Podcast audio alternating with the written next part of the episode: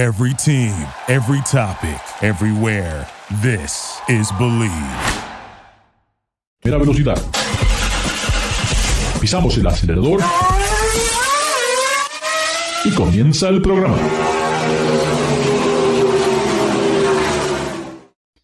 ¿Qué tal amigos del Ricardo, su servidor? Como lo hacemos todas las semanas desde aquí, desde Garage Latino. Un gran saludo para Jairo, para Quique, para Gino, para Armando, para tantos que nos escuchan. Muchísimas gracias por sus comentarios y veo que durante la semana es cuando realmente ustedes ven este programa. Gracias eh, para todos los que están haciendo eh, los downloads en ah, Spotify.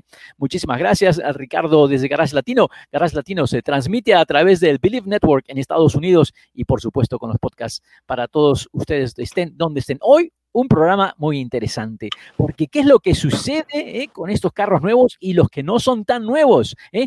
Parece que algunos vehículos ya están costando un poquitito más de lo que cuestan los automóviles nuevos. Y para eso, bueno, tenemos una invitada que estuvo en la, en, en, la subasta uh, Barrett Jackson, que es una de las más populares.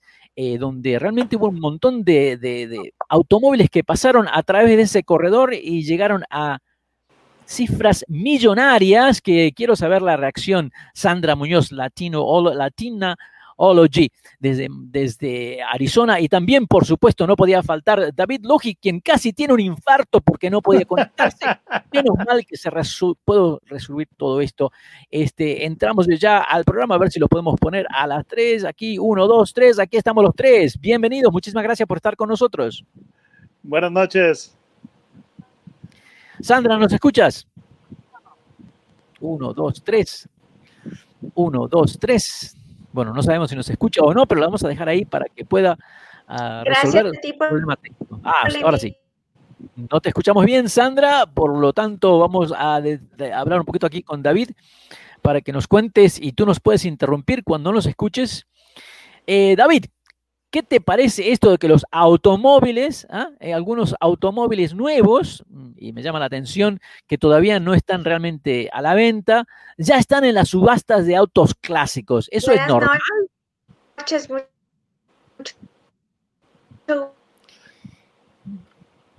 Dale, David.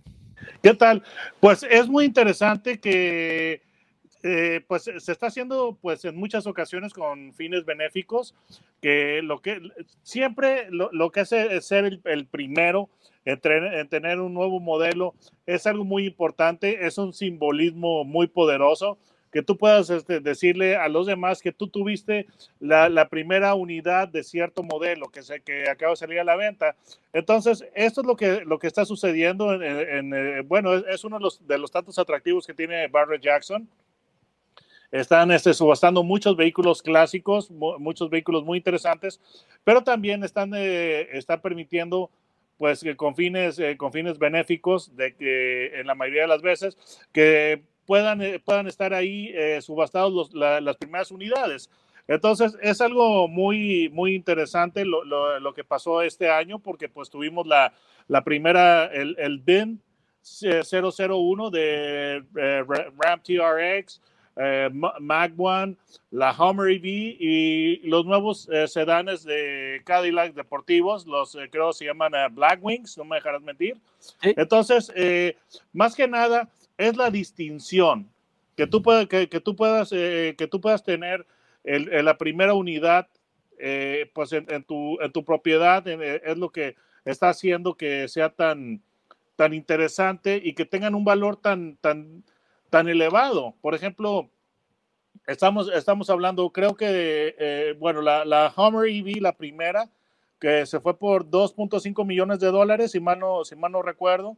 Entonces, claro que cuando ya salga a la venta este, eh, este vehículo, pues va, va, a costar menos que 2.5 millones de dólares, pero en gran parte es la, es la distinción de que tú pudiste ser el, eh, eh, pues el primer propietario de una de estas unidades. Entonces, es, yo tengo, simbolismo. Yo, tengo mi versión, yo tengo mi versión, David, que tal vez no sea, eh, tal vez, no sé, pues me voy a meter en problemas en mencionar esto, pero creo que esto se ha convertido en un juego, y eso es una cosa personal, donde veo que estos vehículos supuestamente a veces son para organizaciones benéficas, como en el caso de algunos de estos, y otras veces eh, los compradores eh, resulta que son las agencias de ciertas empresas que las que tienen más ventas y las que realmente necesitan tener alguna deducción de impuestos. Y claro, al comprar a un automóvil ¿eh? Eh, y pagar 500 mil veces más de lo que vale en una subasta y luego va para el museo, ¿no? de- de- de- para la colección privada, o bueno, perdón,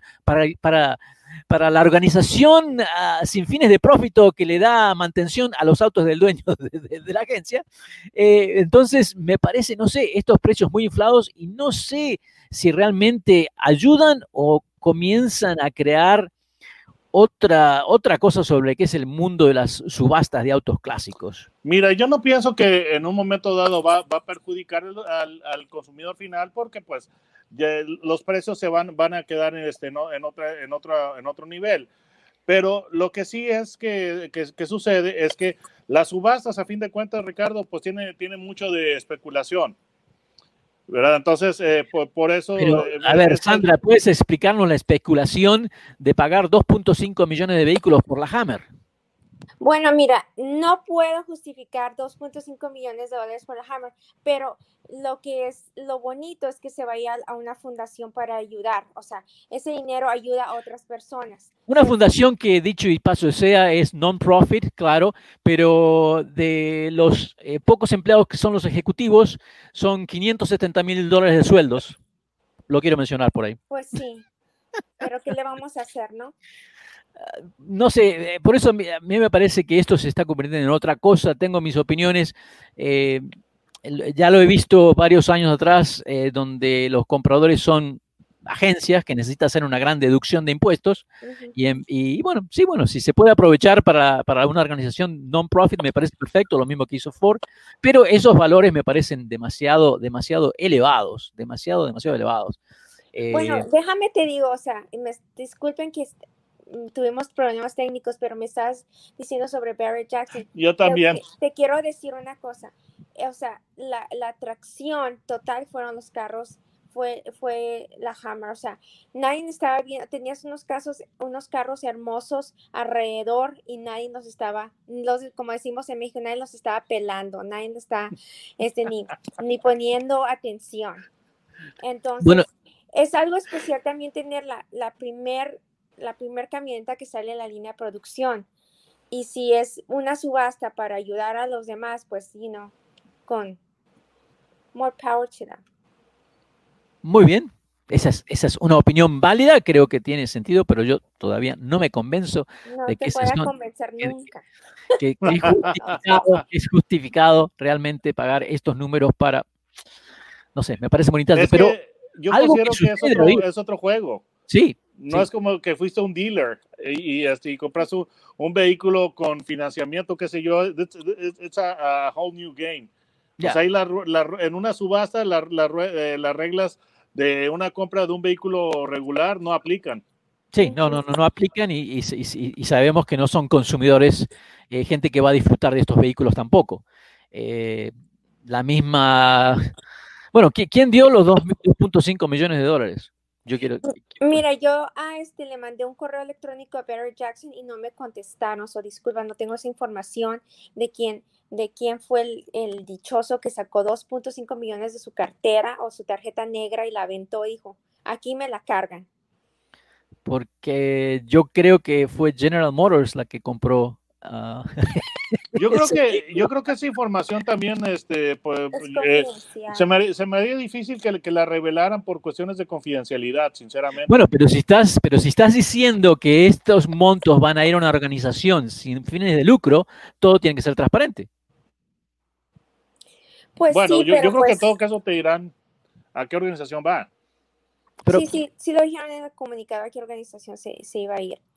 Era para los veteranos. Er- es, es para el Stephen Sealer Tunnel to Towers Foundation, que tienen un presupuesto anual de 13, de entre 12 y 13 millones de dólares al año para ayudar a los veteranos de las diferentes guerras. Eh, la Ford Bronco fue adquirida por otra organización que hizo la donación a la National Forest Foundation y al Outward Bound. Foundation. Cosas muy interesantes. Estamos con Sandra Muñoz desde Arizona, Latinology, también con David Logi desde México, Autos and Gear. Recuerden, pueden bajar eh, los podcasts de Garage Latino a través de Spotify and Luminary. No se vayan, ¿eh? que ya regresamos. Gracias por participar con nosotros. Garage Latino sale al aire por la cadena nacional Believe Network. Visita la página garagelatino.com, dale un like a Facebook de Garage Latino y envía tus comentarios. Garage Latino está disponible en iHeartRadio, TuneIn, Stitcher, iTunes, Luminary y por supuesto Spotify. Así que baja el podcast y compártelo con tus amigos. Hasta la próxima. Thank you for listening to Believe. You can show support to your host by subscribing to the show and giving us a five star rating on your preferred platform. Check us out at Believe.com and search for B L E A V on YouTube.